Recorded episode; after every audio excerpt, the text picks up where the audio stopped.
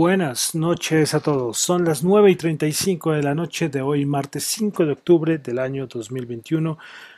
Mi nombre es John Torres y este es el resumen de las noticias económicas del día de hoy. Como siempre, saludo a los que me están escuchando en vivo en Radio Data Economía, los que escuchan el podcast en Spotify, en Apple Podcast, en Google Podcast, bueno, en donde lo encuentren el resumen de las noticias económicas. Y recuerden que en YouTube pueden darle chulito arriba, chulito abajo, dedito arriba, dedito abajo. Eh, pueden, si quieren seguir el canal yo sé que el canal, mi canal de YouTube es un poco descuidado porque casi todos son con videos, unas cosas bien elaboradas, mientras que lo mío es simplemente audio. Pero yo sé que mucha gente usa YouTube, entonces por eso es que yo lo, yo lo decidí subir el, podcast allí. También los que me escuchan en Apple Podcast, pues pueden colocar la nota de una a cinco estrellas, lo que quieran. Bueno, entonces comenzamos escuchando hoy de nuevo al pianista Patrick Hamilton con Fly to Freedom. Ya creo que acabamos el álbum, ¿eh? Whispering Wings. Genial, me encantó. De verdad, yo lo, lo agregué a, a mi playlist en Spotify. Genial, de verdad que me, me encantó. A mí, este tipo de música, yo soy una persona que, que, escucha casi todo tipo de música, casi de todo, casi de todo. Muy pocos géneros no me gustan. Yo puedo hacer cambios así de un momento a otro de cambios de música y no me afecta, no me afecta. Lógicamente la música clásica, que es un poco más elaborada, pues tengo más afinidad con ella, pero el resto yo simpatizo con todo. ¿eh? Bueno, entonces vamos a comenzar todos con el resumen de noticias económicas del día de hoy. Listo, entonces vamos a comenzar con datico de economía global en asunto del el FM, el Fondo Monetario Internacional. Pues hoy la presidenta del, del Fondo Monetario Internacional, la presidenta del apellido es Georgieva, bueno, dijo que espera que el crecimiento económico mundial en el año 2021 sea ligeramente inferior al pronóstico que ellos habían hecho en julio que lo colocaban alrededor del 6%. Eh, Georgieva dice que la divergencia económica, eh, la inflación y los altos niveles de deuda plantean varios riesgos más bien pronunciados para una recuperación global equilibrada. Pero de todas maneras, ella dice que los bancos centrales deberían estar muy atentos para endurecer la política monetaria rápidamente. Si la recuperación se fortalece más rápido de lo esperado, o si los riesgos de una inflación creciente se vuelven tangibles. Entonces estos son los avisos por parte del el Fondo Monetario Internacional. Listo, entonces vamos a pasar ahora sí a Asia. Eh, bueno, China que sigue con sus medidas, lo de China es un caso de estudio.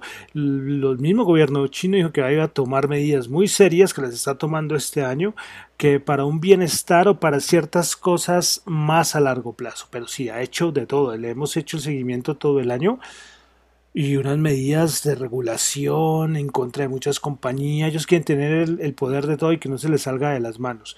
Pues bueno, hoy salió la noticia en la madrugada que China prohibió, va a prohibir los préstamos para especular en ciertos productos básicos y determinados productos de lujo. Ahí está.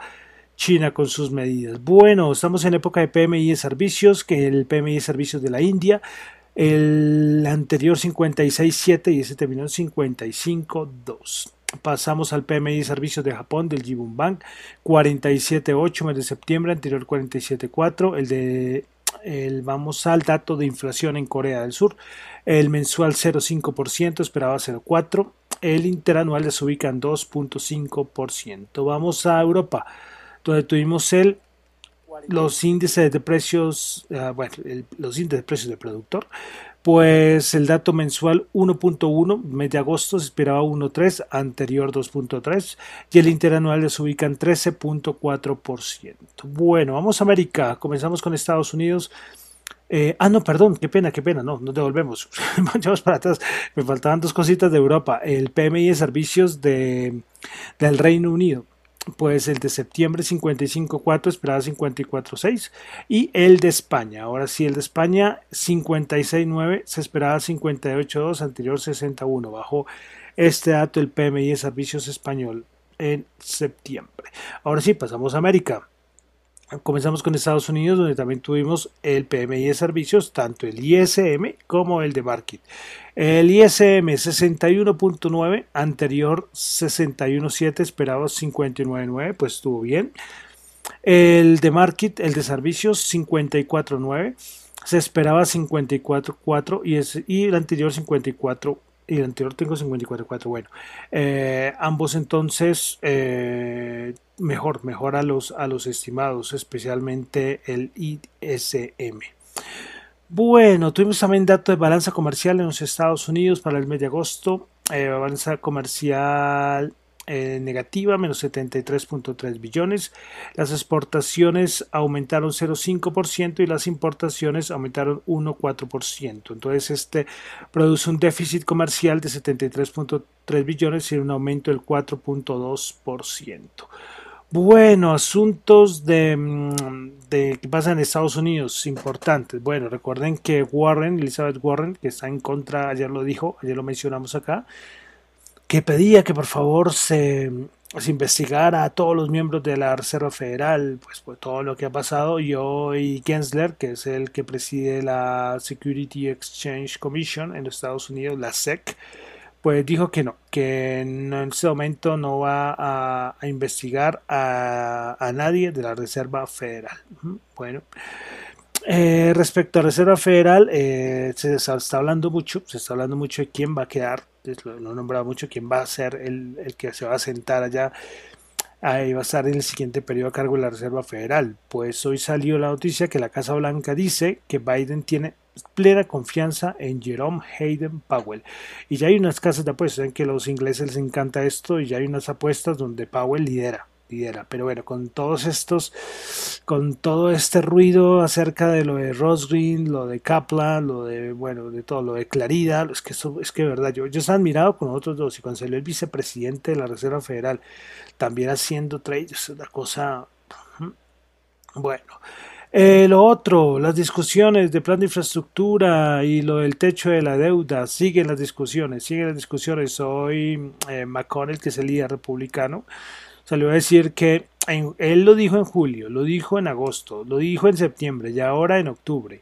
Los demócratas tienen un camino claro para elevar el techo de la deuda, tienen las herramientas y el tiempo para utilizar la reconciliación. Entonces, eh, dice que los demócratas deben hacer su trabajo y dejar de jugar a la, ruleta, a la ruleta rusa con la economía de los Estados Unidos.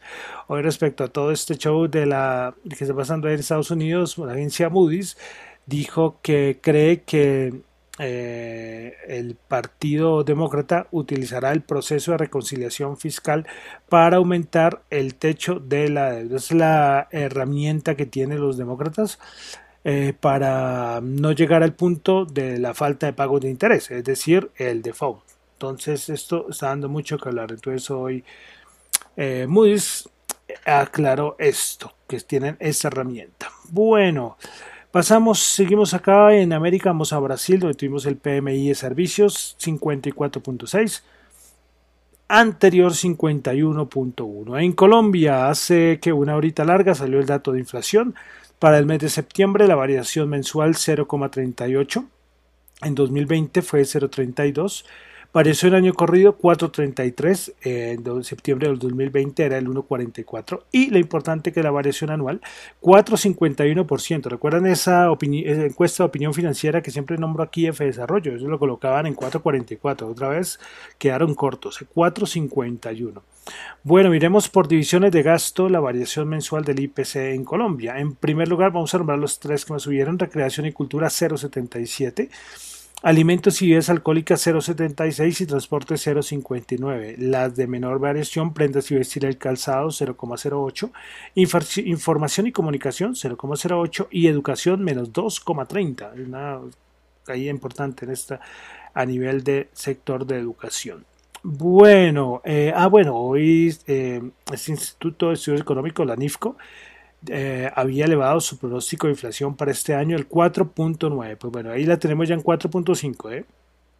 Bueno, vamos a pasar ya a los mercados. Eh, a las noticias generales pasamos, comenzamos con petróleo, recordemos que hoy es martes de inventarios API. inventarios de petróleo 951 mil cuando se esperaba una caída de 300 mil barriles de petróleo. Respecto al petróleo, hoy salió que en agosto la producción petrolera en Colombia se tuvo una importante recuperación, pues la producción comercializada de gas en Colombia fue de 1.061 millones de pies cúbicos por día eh, en agosto de 2021, lo que significa una recuperación del 4% frente a la registrada en agosto del 2020, cuando fue 1020. En comparación con julio de 2021, eh, fue de 1122. La producción tuvo una caída del 5,4%. Esto respecto al gas, pero también a nivel de petróleo se recuperó la producción. Bueno, continuamos eh, con ya, empezamos, ya pronto vamos a tener otra vez la entrega de estados resultados trimestrales. Eh, Pepsi hoy mostró sus eh, estados financieros, pues ingresos netos de 20.19, se esperaba 19.38 billones, beneficio por acción de 1.79 y el estimado era de 1.74. Bueno, seguimos. Soy Martin Down, que es el CEO de Daimler. Eh, dijo, Daimler, la empresa de automóviles, dijo que eh, la empresa venderá muchos menos vehículos de lo que es capaz de construir. Adivinen por qué. Adivinen por qué. Por la escasez de semiconductores, de chips, que esto está afectando mucho, mucho. Bueno, tema Evergrande. Y es que salió la noticia de que la inmobiliaria china Fantasy Holdings Group no cumplió con el pago de 200.5 millones de dólares a los tenedores de bonos que ejercieron eh, opciones de venta sobre un bono privado. ¿Y qué significa esto? Pues eh, que esto puede llevar a un incumplimiento generalizado entre el, sector. No solamente se ver grande, sino esto va a ser un efecto dominó. Y ya, miren esta, Fantasy Holdings, otra inmobiliaria china en problemas. Bueno, entonces vamos a pasar a los mercados. Hoy por fin un rebotico. Vamos a ver si los cuantitativos nos cumplen. Recordemos que los cuantitativos dijeron, yo les comenté el del fin de semana, el del sábado, creo que fue que hice. Bueno, pues que esta semana, pues que ellos veían más alcista que bajista. Ayer fue bajista, pero hoy fue un rebote importante. Miraremos a ver qué, qué va a pasar en esta semana. Eh, todavía hasta ahora es martes. ¿eh? Bueno, pues el Nasdaq 100. Eh, hoy el Nasdaq 100 subió 202 puntos, 1,4%, 14.674. Primera ganadora del Nasdaq 100. Netflix 5,2%, DocuSign 3,9%, Packard 3,8%.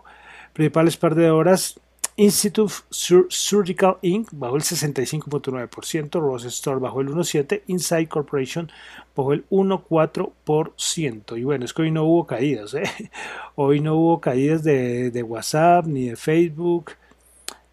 Entonces, eh, veremos, a ver, hay mucha noticia respecto a eso, ¿no?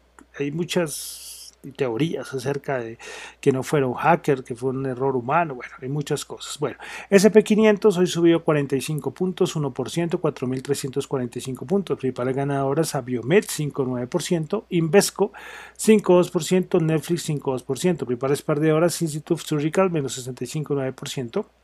Ventas eh, Inc. menos 3,7% y Penn National Gaming menos 3,5%. Vamos ahora al Dow Jones. El Dow Jones Industrial subió 311 puntos, 0,9%, 34.314 puntos. Principales ganadoras del día en el Dow Jones, Goldman Sachs 3,1%, Microsoft 2%, United Health Group Incorporated 1,6%. Principales perdedoras, Meranco menos 1,8%, IBM bajo el 0,6% y Caterpillar el 0,3%. Vamos ahora a la Bolsa de Valores de Colombia, el Colcap subió un puntico, 0,1%, 1383, ya completa 7 días en verde. Veremos a ver si continúa para después sacar daticos que tengo por ahí, pero toca esperar que cierren los días, que ya lleva 7 días ¿eh? de forma consecutiva.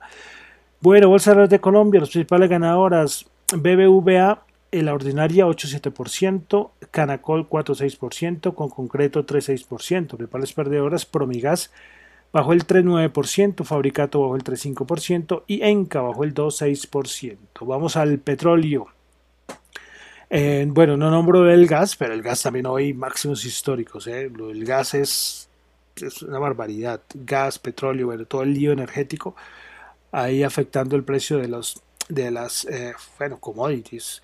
Bueno, el Brent 82.6 subió 1.3 dólares, el WTI 79.1 subió 1.6, el oro 1760 bajó 9. Vamos ahora con las criptomonedas. Si hoy, por ahí yo en Twitter eh, comenté que hoy cenaron un programa eh, se llama Desencriptado, para que lo vean, parece interesante, lo pasan por claro, sino ya queda en YouTube y en todo lado, eh, que lo organizan entre Buda, eh, que es un exchange centralizado, aquí muy famoso en Sudamérica, y DataIFX, que es también una web muy conocida. Pues véanlo, véanlo, lo recomiendo, dura media horita y, y entrevistaron eh, dan noticias y entrevistaron a Guillermo Valencia de MacroWise, que es una persona que es apasionada también por el mundo cripto y tiene unas cosas muy claras. De verdad que se los, se los recomiendo para que le echen un vistazo. Apoyar este tipo de proyectos que además del mundo cripto hay muy poco, ¿eh? hay muy poco.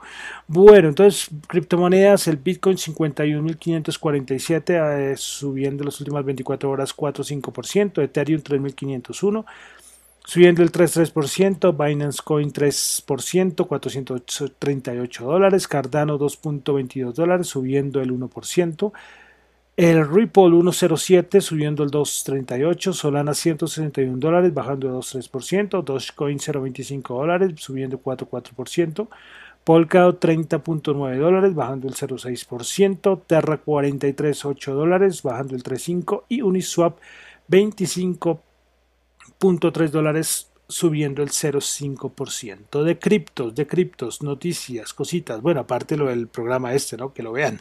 Échenlo un vistacito, dura solo media horita.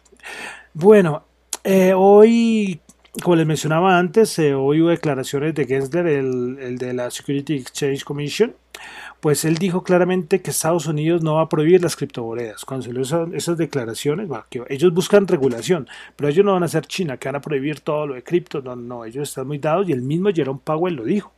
Recordemos que Jerome Powell lo dijo cuando fue, la semana pasada, que Estados Unidos no va a banear, a prohibir las criptomonedas. Ellos van en busca de regulación, pero no a prohibirlas. Esto fue muy alcista para el mercado de las criptos. Y también en las declaraciones eh, de, la, de Georgieva del Fondo Monetario Internacional, eh, dijo que hay ya 110 países que se encuentran en alguna etapa para sus CBDCs. Sus eh, CBDCs traduce eh, a ver, que es me acuerdo, eh, Central Bank Digital Currency, es decir, criptomonedas de, los bancos centrales. Y hay 110 países, imagínense esto, qué barbaridad, en unos años vamos a tener ya todo un montón de CBDCs por todo lado. Y a su vez, Georgieva del Fondo Monetario Internacional dice que para ella, o para el Fondo Monetario Internacional, para el FBI, es difícil pensar en Bitcoin y criptomonedas como dinero. Bueno, yo no, no voy a comentar esto, es lógicamente lo dice alguien del Fondo Monetario Internacional, los que miremos la fuente, sí, pero, pero miremos a ver cómo vamos con lo del Salvador, ¿no? Eh, para ver este experimento que está ocurriendo allí del primer país que está con eh, moneda de curso legal, el Bitcoin. Bueno, y para finalizar, para finalizar, el dólar 3.796 subió 10 pesos. Bueno, entonces con esto termino por el día de hoy el resumen de las noticias económicas. Recuerden que lo mío son solamente opiniones personales, no es para nada ninguna recomendación de inversión. Mi nombre es John Torres, me encuentran en Twitter en la cuenta arroba John Chu y en la cuenta de arroba Dato Economía. Muchas gracias.